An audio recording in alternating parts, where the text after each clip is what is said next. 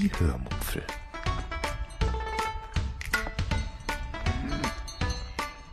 Aus dem Tagebuch einer Allgäuerin.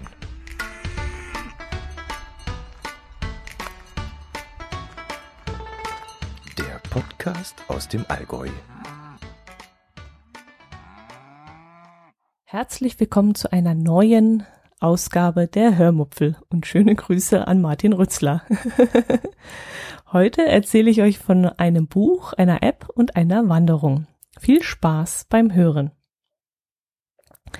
Mm, meine vergangene Woche war von Arbeit und Podcast und Entrümpelung geprägt. Also nichts, was euch angenehm unterhalten könnte. Und auch von meiner E-Bike-Tour am letzten Samstag möchte ich euch eigentlich nicht viel erzählen, denn es gab im Grunde nichts Außergewöhnliches zu berichten. Da ich euch von der Route, die ich an diesem Tag äh, wieder einmal gefahren bin, schon öfters erzählt habe, wird es euch nämlich schon vermutlich langweilen. Diese ging nämlich wieder von meinem Heimatort Richtung Bühl am Alpsee, an diesem entlang Richtung Oberstaufen und Westallgäu und führte mich dann ziemlich müde, aber glücklich wieder nach Hause. Interessant in diesem Zusammenhang aber vielleicht ist für euch, dass ich an dem Tag zum ersten Mal eine neue App ausprobiert habe, die vielleicht auch für euch interessant sein könnte. Hm.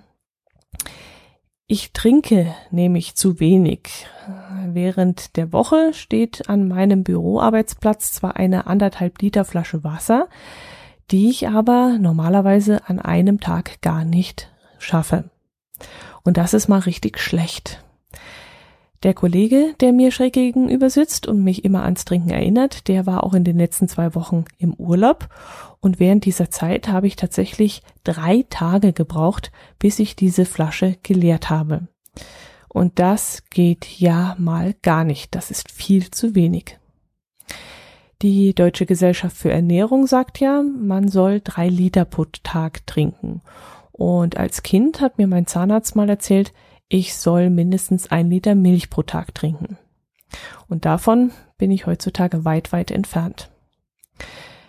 Jetzt war mir natürlich klar, dass es im Zeitalter von Apps und anderen Helferlein bestimmt auch ein Programm geben wird, das mich eventuell ans regelmäßige Trinken erinnern würde. Und deshalb habe ich mich mal auf die Suche danach gemacht und bin auch fündig geworden. Es gibt da wirklich eine riesig große Auswahl an Apps auf äh, iOS. Manche von irgendeiner russischen Herkunft, andere klingen wieder japanisch oder koreanisch oder so. Nicht unbedingt etwas, was ich jetzt äh, Vertrauen schenken würde. Aber wenn man ein wenig runterscrollt, stößt man dann irgendwann auf eine App, die von den Berliner Wasserbetrieben zur Verfügung gestellt wird. Und die habe ich mir dann mal runtergeladen. Sie ist kostenlos und erklärt sich eigentlich auch von selbst. Man kann ein paar wenige Einstellungen vornehmen, wie viel man zum Beispiel trinken möchte pro Tag, wie viel man am Tag trinken möchte, an Tagen trinken möchte, an denen man sportlich aktiv ist oder an Tagen, die besonders heiß sind. Man kann zwischen Wochentags und Wochenende unterscheiden und man kann noch ja den Ton einstellen mit dem man erinnert werden möchte. Und das war's, glaube ich, im Groben und Ganzen. Man kann noch Statistiken anschauen, Tagesstatistik, Wochenstatistik, Monatsstatistik, aber das müsste es eigentlich schon gewesen sein. Ich fing dann mal ganz klein an und habe eineinhalb Liter eingegeben, um einfach mal zu sehen, ob ich diese niedrige Schwelle überhaupt erreiche.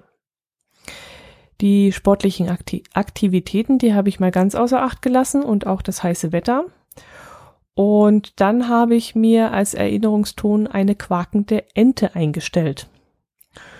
Ja, und dann habe ich meine Fahrradtour gestartet und habe schon gleich den ersten positiven Effekt festgestellt. Ich habe nämlich ständig ans Trinken gedacht. Gedacht, einfach nur gedacht.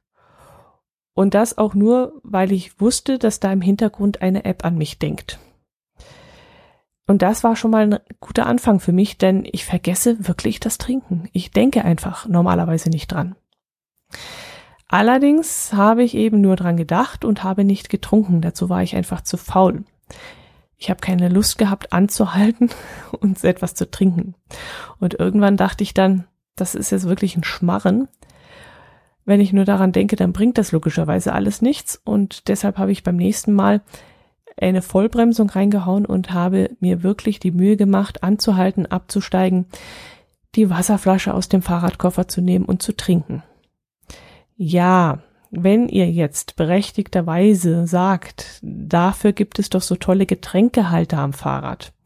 Das ist doch viel einfacher, dort eine Flasche hinzutun und man hat sie ja dann auch schneller im Griff. Ähm, ja, dann habt ihr damit natürlich recht. Aber mich stört das furchtbar, wenn am Fahrradrahmen so eine Flasche hängt. Ich habe ja ganz bewusst einen Tiefeinsteiger gekauft, damit ich nämlich nicht über irgendwelche Mittelrahmen oder über den Sattel absteigen muss oder so. Und wenn jetzt da so eine blöde Flasche hängt, dann hätte ich mir den Tiefeinsteiger ja auch gleich sparen können. Also dann bleibe ich immer an dieser Flasche hängen und die nervt mich da einfach. Und jetzt muss ich mal schauen, ob es vielleicht über dieses Klicksystem, an dem ich normalerweise meine Kartentasche vorne am Lenkrad befestigt habe, auch so eine Flaschenhalterung gibt. Dann könnte ich nämlich die Flasche vorne an der Lenkstange befestigen und das wäre dann etwas, was mir gefallen würde. Muss ich mal gucken, ob sowas gibt. Okay, zurück zur App.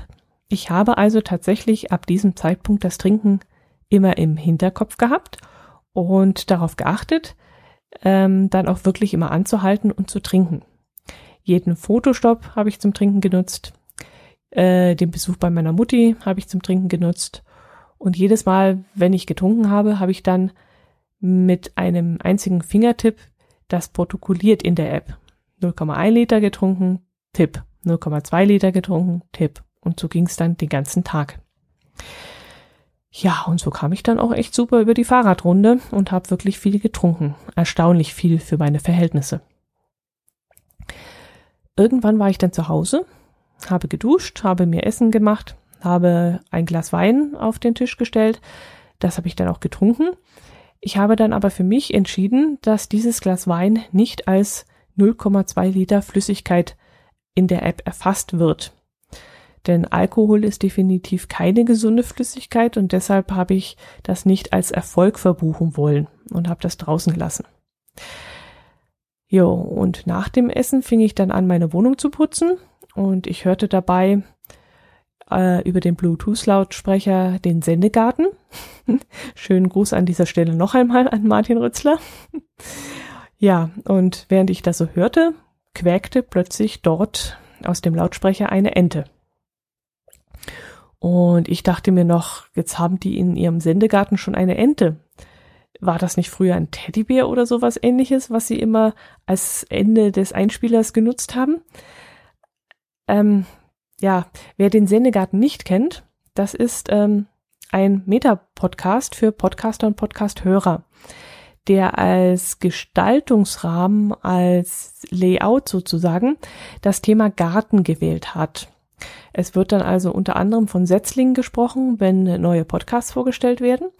Ähm, ihre, die Gäste nehmen auf der Gartenbank Platz und es gibt auch eine Rubrik, die heißt Querbeet. Also alles ist so in diesem Rahmen gestaltet.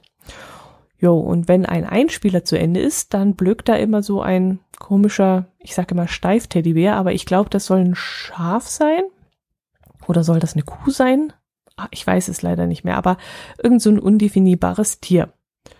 Ja, und in dem Moment, wo ich da geputzt habe, fand ich es dann ganz witzig, dass die jetzt ausgerechnet so eine quakende Ente verwenden neuerdings, die sie dort einspielen.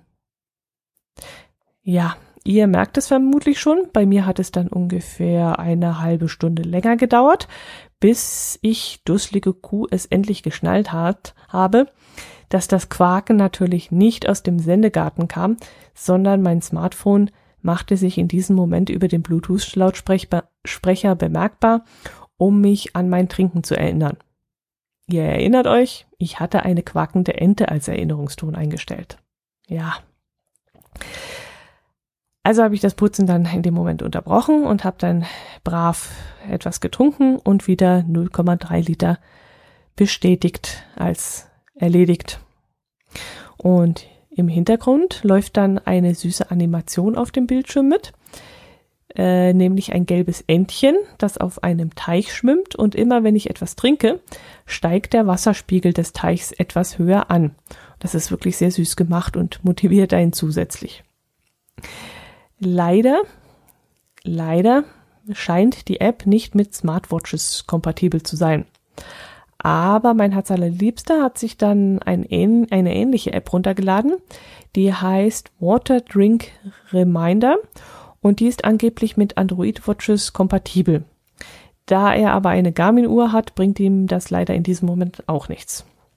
Aber nichtsdestotrotz wollte ich euch einfach mal daran erinnern, dass es solche Apps gibt und dass die wirklich sehr hilfreich sein können, wenn man, so wie ich, einfach zu wenig trinkt.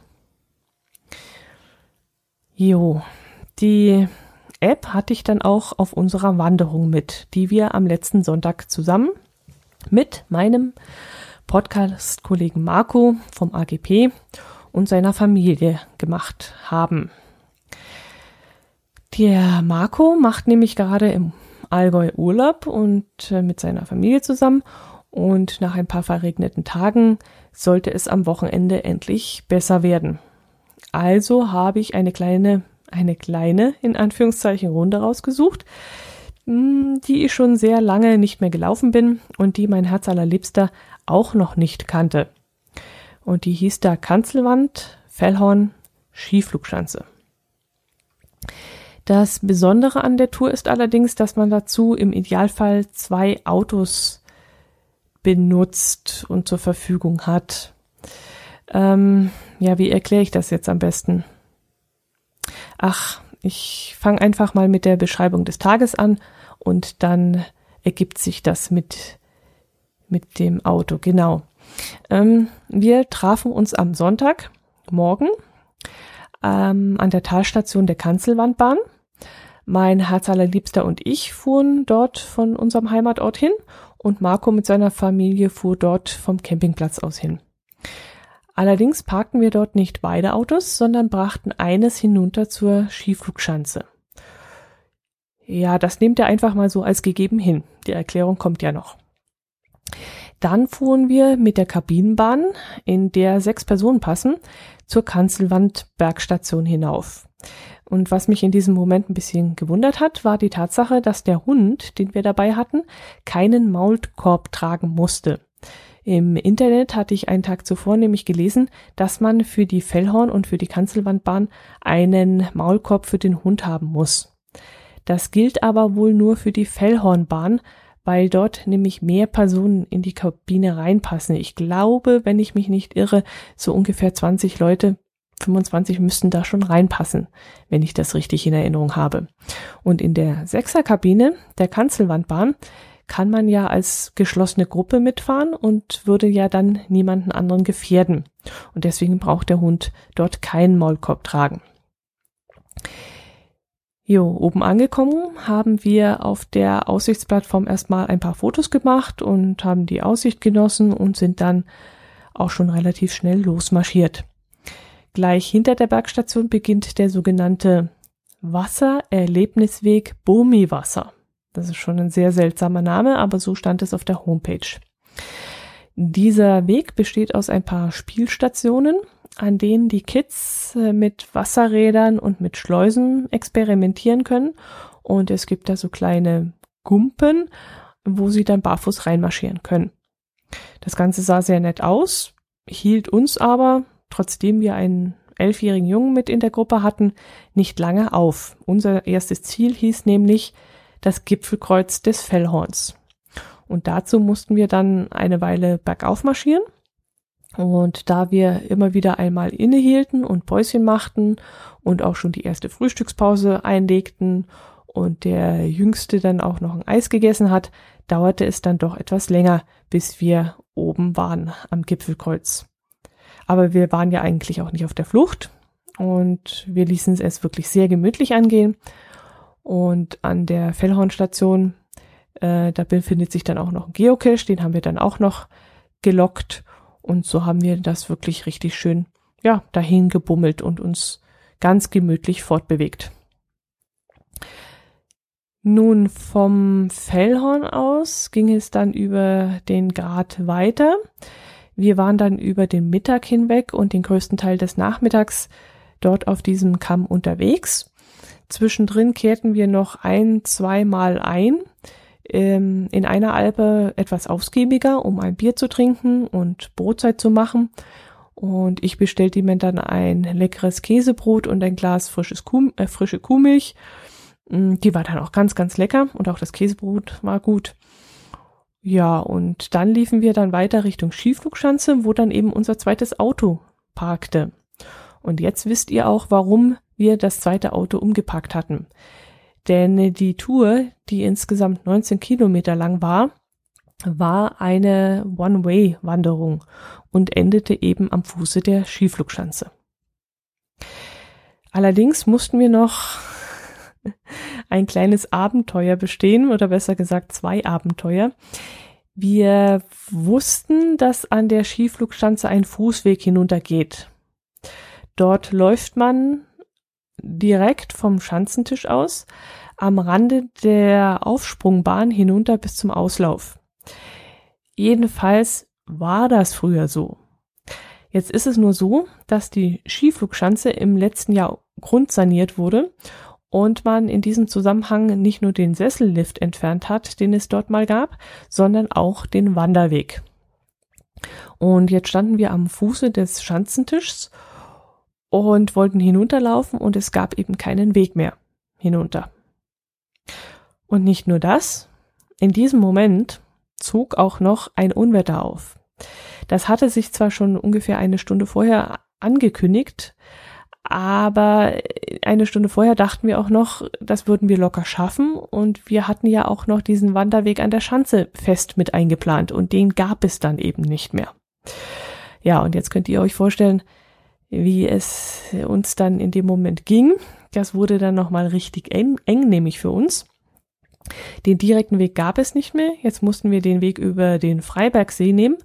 Der war wesentlich länger und über uns zogen sich dann die schwarzen Wolken zusammen, hinter uns donnerte und krachte es schon, die Blitze zuckten am Himmel schon und wir tappten da durch den Wald den Berg hinunter. Also da war es mir dann kurzzeitig auch nicht mehr wohl.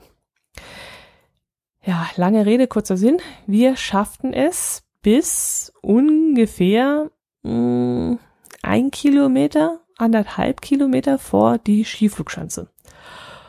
Und dann regnete es los.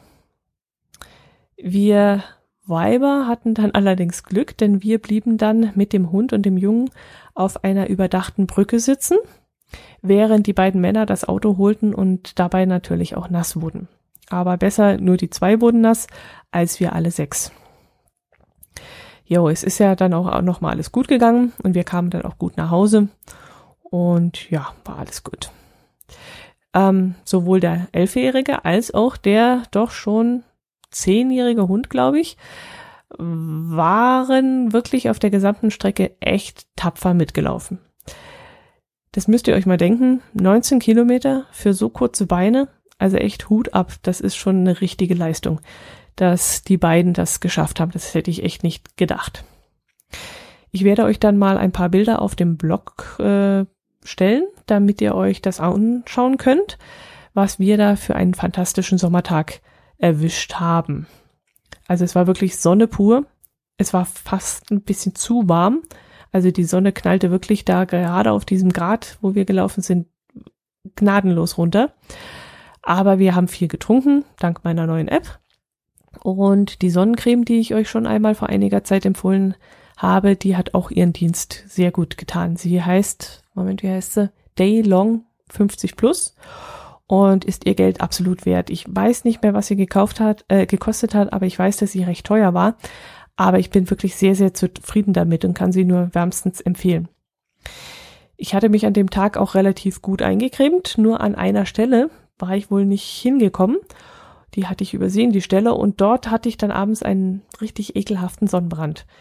Der war zwar nur so ungefähr ein Zentimeter breit und eine Hand lang, aber genau dort muss ich wohl vergessen haben einzugräben und das war dann, oh, das war dann unangenehm und wirklich ärgerlich. Jo, das war's. Es war wirklich ein ganz toller Tag. Wir haben uns äh, super mit Marco und seiner Familie unterhalten, haben auch viel gelacht. Und ja, es war wirklich ein rundum gelungener Tag und war echt spaßig. Ja, bis halt auf die, auf den fehlenden Wanderweg und das Gewitter, aber mei, da steckt man nicht drin und sowas kann passieren und äh, von diesem Abenteuer werden wir noch lange erzählen können, denke ich. jo, was gibt es noch? Was wollte ich euch noch erzählen? Ach ja, ich wollte euch ein Buch vorstellen, das ich gerade lese. Es heißt Neuschweinstein mit zwölf Chinesen durch Europa und ist im Malik Verlag erschienen. Es kostet in Deutschland 15 Euro und in Österreich 15,50 Euro.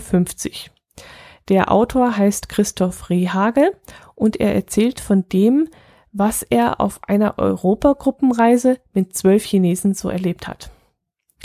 Er kam nämlich auf die Idee, sich einfach mal einer solchen Chinesengruppe anzuschließen, um zu sehen, wie das so läuft, wenn so eine Gruppe innerhalb von zehn Tagen einmal quer durch Europa düst. Da er Chinesisch spricht und auch einige Zeit dort gelebt hat und auch ein wenig die Mentalität der Chinesen versteht, ist das Ganze natürlich aus einer ganz anderen Sicht beschrieben, als ein Außenstehender es beschreiben könnte.